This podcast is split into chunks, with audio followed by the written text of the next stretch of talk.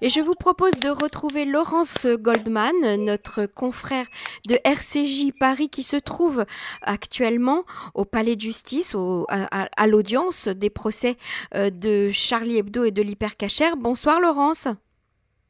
Bonsoir Emmanuel. Alors Laurence, vous avez assisté à l'audience de ce matin, euh, donc les audiences ont repris aujourd'hui. Euh, racontez-nous ce qui s'est passé. Alors, euh, ce n'était pas la foule hein, ce matin, ce n'était pas la foule des grands jours euh, à 9h35 pour le début de la quatrième semaine de ce procès, avec des audiences, vous l'avez dit, qui sont consacrées cette semaine à la prise d'otage de l'hypercachère, l'exposé des faits tels qu'ils se sont déroulés ce vendredi 9 janvier à partir de 13h05. L'exposé des faits, c'est froid et c'est très technique, mais c'est indispensable pour comprendre ce qui s'est vraiment passé. Christian Déo, commissaire divisionnaire à la section antiterroriste de la brigade criminelle de Paris, était à la barre. Avec précision, il raconte L'enquête s'est fondée sur les témoignages des ex-otages, les images des 16 caméras de surveillance de l'hypercachère avant qu'elle ne soit désactivée par le terroriste, mais aussi les images de la GoPro qu'il portait en bandoulière.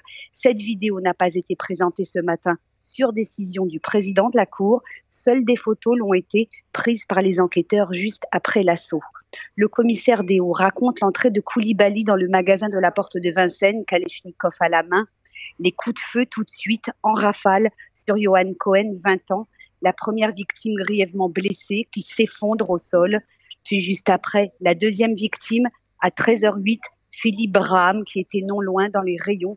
Après que Koulibaly lui ait demandé son nom, il est tué. Les clients tentent de fuir vers l'arrière, espérant s'échapper vers l'extérieur, mais seuls deux réussiront. Certains descendront au sous-sol. Koulibaly déambule quelques secondes dans le magasin, revient vers l'avant et tire à nouveau sur Johan Cohen. La jeune caissière, Zari Siboni, récupère les clés pour fermer le rideau de fer. C'est alors que Michel Saada arrive précipitamment. Il comprend, mais trop tard. Il tente de faire demi-tour. Koulibaly le tue d'une balle dans le dos et le tire à l'intérieur du magasin. Toute cette séquence est filmée par la GoPro du terroriste. S'en suivent alors quatre longues heures, quatre heures au cours desquelles Koulibaly demandera à chaque otage de décliner son identité et sa religion. Lorsque deux d'entre eux déclarent être catholiques, Koulibaly esquisse un petit sourire. Il force sous la menace la jeune caissière à inciter les otages cachés en bas à remonter. Yoav Atab, 21 ans, accepte.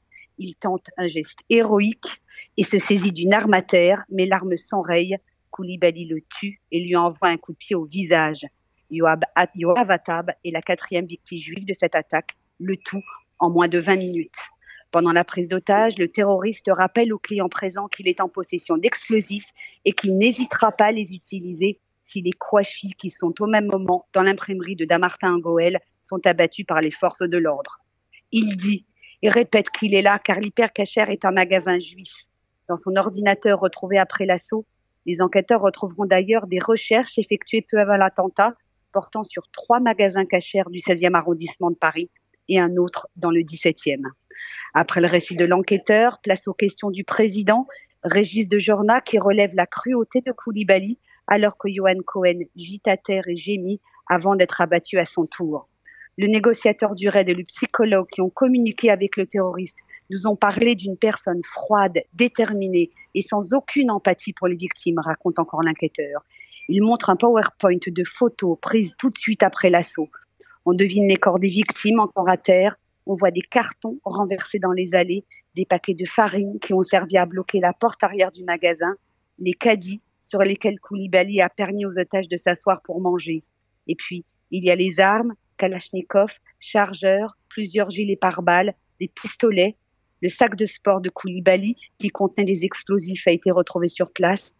20 bâtons de dynamite qui, s'ils avaient été activés, auraient entraîné un effondrement de l'immeuble, toujours selon le policier.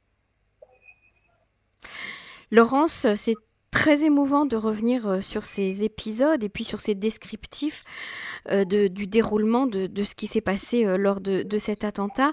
On vous remercie beaucoup parce que ici, chez nous en Israël, c'est très important de vivre le plus près possible de, vous, de la communauté juive de France, ces moments d'audience, de procès historiques, de procès si importants. merci Laurence Goldman. On vous retrouve bientôt sur les ondes de Cannes. Au revoir. Je vous propose maintenant d'écouter euh, l'interview de maître Patrick Gluckman, qui est avocat d'une quinzaine de parties civiles dans le dossier de l'hypercachère, euh, des propos recueillis par Laurence Goldman.